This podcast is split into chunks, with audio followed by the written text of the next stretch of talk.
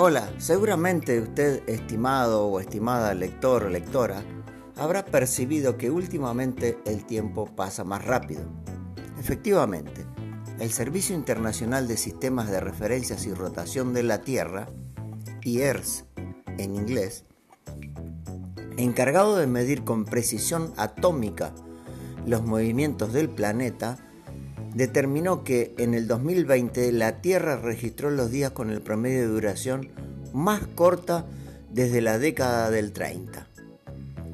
El 2021 también traerá días breves y será incluso más corto que el 2020.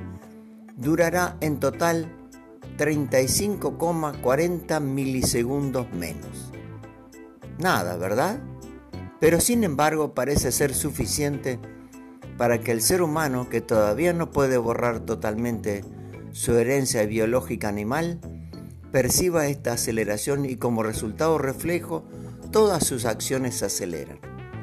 Hay varias teorías gestándose en ese sentido, pero justo alguien echó a rodar el COVID y con ello vino la parálisis y el encierro forzado. La pandemia, al igual que la guerra, tiene el poder de extraer lo mejor y lo peor de los individuos, esto a modo de juicio final. Lo peor está demasiado a la vista y no se puede disimular, sostiene el filósofo chileno Gastón Soublet. Ello explicaría las fiestas clandestinas, el querer contagiar a otros, el no me importa ninguna regla y menos que implique solidaridad para con el otro.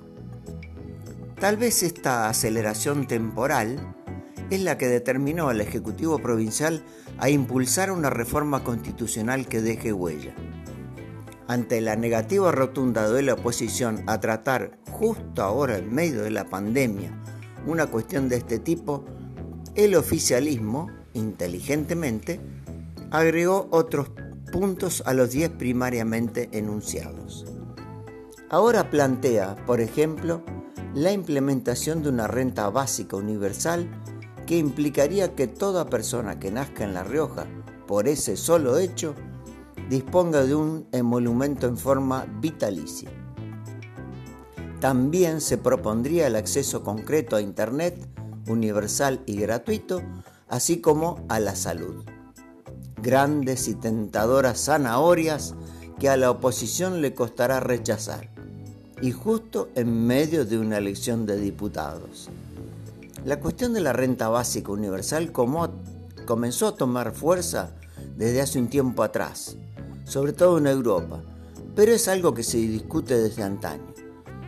Thomas Paine, ya en su libro Justicia Agraria, en 1795 lo planteaba. Actualmente existe, por ejemplo, en Alaska, que tiene el doble de la población de La Rioja.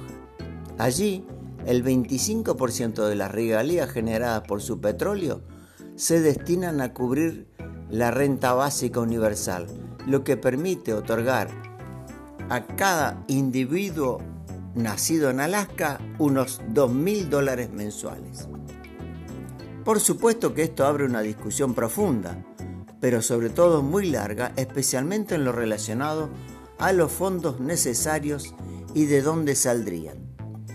Hay quienes sostienen que sería una buena razón para adoptar la minería de cara al sol, y aún con toda la oposición de los ambientalistas, que ya están soliviantándose ante la mina de San Juan, que tendrá su entrada por Guandacol, como lo dijéramos desde hace tiempo, desde esta columna, y acusan al gobierno riojano de mantener un silencio cómplice. No se sabe a cambio de qué, probablemente por ocupación de mano de obra. En lo atinente a Internet, obviamente que sería clave el desarrollo de la empresa estatal Internet para Todos, que si bien sigue ampliándose en el interior en capital, también sigue subiendo su tarifa, según se quejan los usuarios.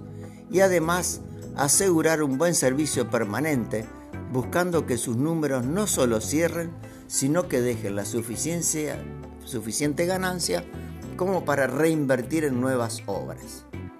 Aquí topamos con otros problemas de fondo, como es el ingreso salarial, que permita pagar una tarifa acorde y también que la empresa estatal Edelar extienda sus obras y servicios en el mismo sentido. Se dice que la recaudación de Edelar ha caído de manera importante, por un lado porque la gente consume menos y por otro el nivel de morosidad que según comentarios llegaría al 65%. Históricamente el principal deudor de Edelar ha sido el propio gobierno, por todas sus reparticiones que últimamente se han visto aumentadas por las nuevas creaciones. Y esto atenaza a Adelar, que ya en años anteriores tuvo que recurrir al gobierno provincial para que le haga obras.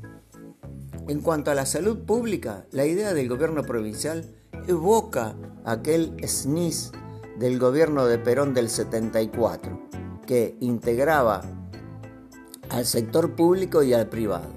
Controversialmente, el sindicalismo le hizo una oposición cerrada en aquel entonces.